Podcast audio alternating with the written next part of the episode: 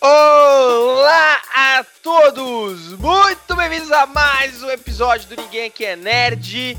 E vamos dar aquele girinho de notícias para saber o que está acontecendo no mundo. Caramba, estamos os três reunidos. Fazia tempo que isso não acontecia. Como você está, senhor Shin? Agora feliz, né? Estamos os três juntos de novo. Os três mosqueteiros, sem o D'Artagnan. Ai, que Mas lindo! Pra comentar as noticiazinhas aí dessa semana, bonitinha e contente. É isso. E você, X, como você tá, garoto? Olá, sumidos. Apesar que foi eu que sumi.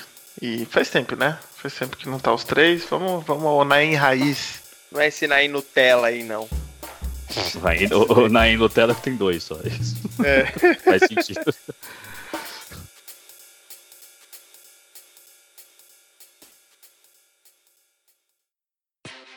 E vamos lá!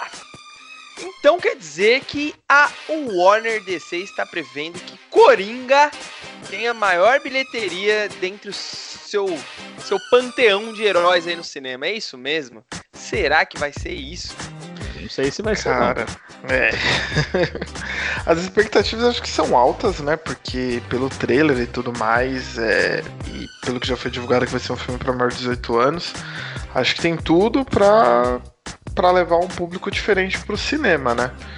Só que não sei, porque até então a melhor bilheteria foi do Aquaman, né? Que é um filme bem, bem pastelão.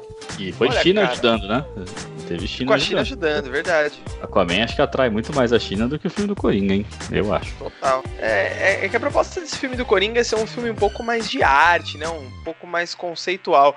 Eu até achei estranho, tipo, que a previsão é que ele faça tanto dinheiro assim, porque, sei lá, cara, eu acho que, que não vai bater Aquaman de verdade. Tomara que sim, mas eu acho que não. Talvez até na estreia bata, assim, né? Pode ser, mas bilheteria total não vai. Isso é certeza que não. Mas eu acho que talvez na estreia vai por causa do hype, né? É que a gente vai ficar sabendo só quando tiver os, os screening, né? Começar, a galera começar a ver, porque teve só o algumas pessoas que viram e nem é o produto acabado, né? E falaram que, nossa, tá incrível. Mas sempre, sempre fala que é nossa, que incrível. Sim, e todo, não... todo filme é. na, na, na é. sessão de teste tá incrível. Me lembra Esquadrão Suicida, né? Que inclusive é, então. entrou aí no, no streaming vermelho, para quem quiser rever. Pra Olha quem quiser saber fala... o motivo pelo qual a gente começou, né? Vai, vai assistir no Netflix. Falando em Netflix, a próxima notícia é da Netflix, porque Cavaleiros do Zodíaco vai entrar de novo na Netflix. Calma aí que eu vou explicar. Aê! Cavaleiros do Zodíaco já está na Netflix, um novo seriado, né? Tem aí seis episódios que vai ser lançado mais seis para fechar a primeira temporada. Só que a questão aqui é que em meados de agosto, Cavaleiros do Zodíaco, a série clássica, o anime clássico original, vai ser lançado na Netflix. E eu tô muito feliz com essa notícia. É, uma dúvida, você diz meados de agosto, mas nós já estamos no meados de agosto. É, o, o mais correto é dia 19 de agosto.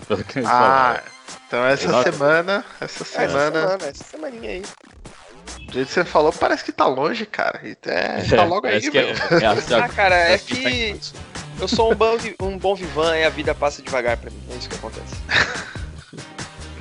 Cara, o que eu mais gostei dessa, dessa notícia é que eu acho que a Netflix finalmente resolveu investir nos animes antigos, né? A, a tentar, acho que, trazer um público para sua plataforma de streaming, porque a concorrência aumentou, né? Então, aos poucos eles estão perdendo os direitos aí dos filmes, das séries, e até, e até então o único de, de anime que a gente tem é aquele Crunchyroll, né? Sim. que não tem ainda muitos antigos. Se eu não me engano, esse Cavaleiro estava até lá no Crunchyroll. Não sei se já saiu ou se vai ser uma bola dividida aí. Mas o que eu gostei é que, pô, entrou Evangelho, entrou Ergo Proxy, que é um anime lá de 2006, eu lembro que eu assisti na época. Entrou então, Ergo Proxy? Caralho. Entrou Ergo Proxy, cara, tá, tá no A notícia está me ajudando, mano. Nem eu sabia. Incrível. Nossa, então, eu ouvi falar nesse anime, cara. Cara, é um anime. Pelo que eu me lembro, é um anime bom, meio psicodélico e tal. Mas não faz sentido nenhum. É mó da hora. Começa em lugar nenhum e vai até lugar nenhum. É ótimo, é muito da hora. E tem músicas boas. Então, mas assim, o que eu tô. O que eu tô vendo é que a Netflix resolveu investir nesse, nesse segmento de anime mais antigo, né? Que a galera aí do, dos anos 90, os otaku aí do ano 2000. Ah, cara, é, eu acho que vendo um pouco até o meu perfil, assim, esses animes de hoje em dia, eles não conversam tanto comigo, assim, cara. É, eu fui otaku minha adolescência ali e aos pouquinhos fui migrando para filmes e séries. Hoje eu consumo muito mais isso e eu não consigo mais ver anime, cara. Esses animes de hoje em dia, eles não me pegam tanto assim. Então acho que talvez até a tentativa da Netflix de trazer é, esses velho paia que nós, né, essa galera da nossa faixa etária de volta para assistir anime, né? Que a gente tá indo para Netflix por outros motivos. Só que esses outros motivos já não estão ficando tão interessantes porque a concorrência aumentou, né? Eles falaram, ó, vamos manter essa galera, esse nosso público-alvo aqui por conta desses outros motivos aqui, né? É, só falta eles colocarem Dragon Ball e Yu Hakusho, e aí fechou, não sai do Netflix. É ah, aí eu não saio mesmo. É, é, vale lembrar que tem Samurai X, né? Tem Samurai X na Sim, Netflix, Samurai X, é. tem Full Metal. Samurai X eu comecei a reassistir, eu preciso terminar ainda. Na Netflix, eu achei muito bacana verdade, que eles colocaram. Eu, verdade, eu comecei a assistir Samurai X, mas eu não lembro por que, que eu parei. É, é igual, parei. exatamente igual eu. Eu acho que foi por falta de tempo, muito provavelmente. Pode ser. Prioridades, prioridades. Próxima notícia, meus jovens. Queen Latifah será a Úrsula de Pequena Sereia. Vocês caíram nesse fake, né? É, ela não vai contracenar lá com a Halle Berry lá? Não! Não, não. A real é que assim, saiu essa notícia, a própria Queen Latifah publicou nas suas redes sociais ali uma fotinho dela, uma montagem dela como Úrsula, e todo mundo já, puta, Queen Latifah vai ser a Úrsula no remake de Pequena Sereia, até porque recentemente noticiamos aqui no, no nosso podcast que foi escalado parte do elenco, né, do, do remake da, da Pequena Sereia, mas ainda não definiram quem ia ser a Úrsula. Só que a real é que a Queen Latifah vai ser a Úrsula mas no especial pra TV, não é no filme da Disney. O canal americano lá resolveu fazer um, um especial ali da Pequena Sereia, meio ao vivo, meio reality show ali, sei lá que, que miscelânea que eles estão fazendo. E a Queen Latifah vai interpretar a Úrsula ali na, em algumas canções, né? Que vai contar até com algumas canções originais do, da animação de 89 mas ela não vai estar no filme. Ela não foi confirmada como a Úrsula do filme. Muita gente fez confusão, já noticiaram ela como Úrsula, mas essa não é real. Ela só tá fazendo um programa de TV. Ah. é... Ah, não. Eu gostava é, eu, eu fiquei da feliz quando eu vi o, o fake e decepcionado em saber que era fake porque eu gostava da ideia dela ser a Úrsula. É, é. é, isso aí tá me lembrando aquele, aquela série, né, que acho que era da Disney também. É, era da Disney, porque Once Upon a Time. E lá teve uma, uma versão da Úrsula também, né? Era da Disney? Não é mais? É que acabou, né? Acho que nem sei que fim que deu. Um monte de, de ator saiu. Perdeu relevância. Você tava assistindo, né, essa série? Eu tava, acho que eu assisti até a quarta temporada, quando aparece a Elsa. Aí virou um novelão e eu bodiei. eu nunca, nunca parei pra ver isso aí. Era bom? Cara, é divertido até a terceira temporada. Aí na, na quarta, tipo, metade dos episódios eles fizeram pra resolver um bagulho. E aí no meio eles vão ter que fazer tudo de novo. Aí eu falei, ah não, não vou assistir mais três episódios disso. Ah, é tipo Agents of Shield, assim. Olha, ah, olha o que você vai falar, rapaz. Entendi. Tá, não é justo. ok. Eu posso viver sem isso, eu acho. é, estamos aí na expectativa para saber quem vai interpretar a Úrsula. Né? E só completando essa notícia, saiu boatos também que Javier Bardem pode ser o Rei Tritão nesse, nesse remake aí, mas também não é nada confirmado, é só um rumorzinho aí, um burburinho que surgiu aí. É, os, os Terry Crews chora. Terry Crews chora. Mas será que esse, esse especial depois eles vão colocar no, no Disney Plus lá da vida? Não sei, hein? Eu não sei nem se esse canal, na real, é, é da Disney, né? Não sei. Eu, eu também não sei. Tomara. Tomara, por que não? É uma propriedade da Disney, né? Sei Sim. Lá. Tomara. Ah, vamos, vamos, esperar aí. O, o, futuro dirá. O futuro dirá. Ah. Falando em Disney, meus caros, Rei Leão se torna a maior bilheteria dentre os remakes da Disney. Ahá, até então, Bela e a Fera tinha maior, era detentora da, do título ali, né? De maior bilheteria dos remakes e Rei Leão acaba de ultrapassar a, a marca aí de A Bela e a Fera, se tornando o remake mais rentável da Disney. É, era esperado, né? Era esperado. Era esperado. Você tá, tá quieto hoje, Xi. é, é que, assim, ó, eu não ajudei a bilheteria do Rei Leão a ser maior, tá? Ah, entendi. Não ajudei. A Úrsula, eu tô chateado, então eu não comentarei muito. O que mais aqui? Os Cavaleiros do Zodíaco já, já tô feliz, eu comentei. E o Coringa eu comentei. Eu não estou. Como assim? Eu tô quieto? Eu não entendi. Não, mas a, a, a real é, é, que o ranking ficou assim. Rei Leão ele fez 1.334 bilhão de bilheteria. Vai passar Avatar também? Será? Acho ah, que não. não, não, isso não. a Bela e a Fera tá em segundo lugar com 1.263. E aí vem Aladdin, Alice no País das Maravilhas e em quinto lugar, Mogli, o Menino Lobo, de 2016. É, e vale é, lembrar cara, que dessa lista aí, dois filmes foram dirigidos pelo João Favreau, né? Pelo João que Favreau, é o, Mogli, é o Rei Leão e o Mogli. E o Rei Leão. E é. realmente, é como vocês falaram, era esperado, velho. Não, não tem como. Um dos maiores clássicos da Disney, né? Acho que. E não de... o maior, né? É, é que provavelmente eu já tinha rendido a minha a maior bilheteria em termos de animação com certeza o live action todo mundo foi ver e tipo a gente que cresceu e tem muita gente que é pai e, e quis apresentar também essa história para os filhos, né? Sim, total. Ah, te dizer que o Ed tava há que, um ano já falando que ia ver esse desse filme. Nossa, então cara, o hype tava enorme, então era normal mesmo que as pessoas fossem rapidamente assistir o filme, né? Ah, não, não vou dizer que não tô surpreso por fazer 1 bilhão e 300, mas é, eu não sei, eu, eu, acho, eu acho esses remakes um puta caça-níquel do cacete, sabe? Ah, não, não total, ter. total. Não, é, não precisava, não cara. É, e ainda Rei Leão, por mais que, pô, foi uma animação revolucionária, eles, cara, foi um marco na, na história, assim. E, e é caça-níquel mesmo, eles não precisavam reapresentar essa história para uma nova geração. Talvez lançar aquela mesma versão num 3D, uma repaginada, relançar no cinema, mas um remake, cara. Ainda mais do jeito que foi feito. O filme, ele é essa coisa do fotorrealismo, é incrível, é incrível. Mas a parte emocional, cara, não tem como superar a animação, não, cara. É, deixou um pouco a desejar aí, mas mérito da Disney, né, que conseguiu levar toda essa galera pro cinema aí.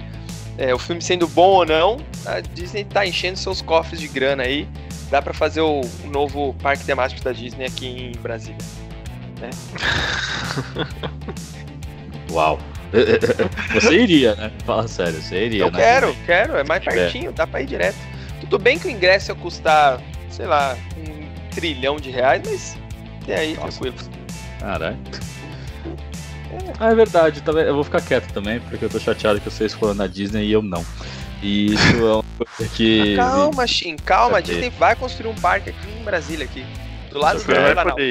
Eu que, não, eu quero ir O Bolsonaro ainda vai, vai inaugurar esse parque com o chapéu do Mickey. Escreve aí. Vai ser top, Erin. Top. Não, eu quero ir na terra do Trump. Não quero, não quero ir na cópia imperfeita aqui do Brasil. Eu tenho até um presidente que é uma cópia zoada. Quero ir na terra do Trump. Não, não dá. Cuidado, tá difícil pra entrar lá, hein? É, eu nunca vou entrar nos Estados Unidos, né? Eu vou ficar falando bomba o tempo inteiro no avião, nunca vou entrar. É isso.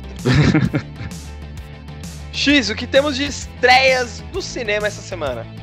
Finalmente temos uma estreia do nono filme do diretor Quentin Tarantino. Ai, Era uma vez em Hollywood.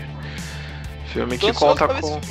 Também tô, cara. Tá todo mundo ali da, do, de Cannes, né? Todos esses festivais assim de cinema, todo mundo aplaudindo, elogiando, falando que é uma grande homenagem a Hollywood. E aposto que é um candidato favorito aí ao Oscar, né? Ah, total, cara. Será? Ah, vai Será? ser. Que vai, mano. Cara, Porque, um ó... filme que tem Leonardo DiCaprio, Brad. Pitt, Margot Robin, Quentin Tarantino na direção, cara, vai estar tá, com certeza no Oscar. Ganhar, não sei, mas que vai estar, tá, vai estar, tá, com certeza. Olha esse elenco, velho. Eu, eu, nem tava sabendo desse filme até algum tempo atrás, quando ele quando começou a, a dar umas bombas, nem sabia que tinha. Eu sempre fico animado pra um, pra um Quentin Tarantino, né? Ele falou que só vai dirigir 10 filmes na carreira dele, né? E esse é o nono, então a gente tem que aproveitar enquanto tem. Depois ele vai parar e fodeu. Então, sei lá, tomara que seja bom. Eu tô realmente esforçando que seja bom, porque os, os oito odiados lá eu não gostei tanto. Então. É, eu também não gostei muito não. Tomara que esse seja melhor. Sobre, Mas, sobre o que, fala esse filme aí, X? Ah, fala pro Shin falar um pouco, ele tá quieto hoje. ele disse que não conhecia o filme, né? Ah, é, tá. então, eu não sei sobre o que trata o filme. Eu, ah, peraí, acho que é um conto de fadas em Hollywood. Pronto. Parece, parece isso. Pelo parece nome isso, faz sentido isso aí. É, parece isso aí o título. Um conto de fadas em que, que temos, temos Leonardo DiCaprio, um loiro bonito, e Brad Pitt, um outro loiro bonito. Provavelmente encontrando a Margot Robin, que também é uma loira bonita. É... e em Hollywood, que é um lar de gente loira e bonita. Parece um é. bom filme. Será que vai ter sangue? Eu tenho muito sangue, porque o Tarantino sem sangue não rola, né? Ah, vai ter, porque ó, esse filme vai se passar na década de 60, onde a gente vai acompanhar a história aí do Leonardo DiCaprio, que ele é um astro da TV, e o Brad Pitt vai ser o seu dublê. E vai ter até um ator interpretando Bruce Lee, cara, nesse filme. Então vai ter já porrada. Já uma certa polêmica isso aí também, né, desse ator aí do Bruce Lee.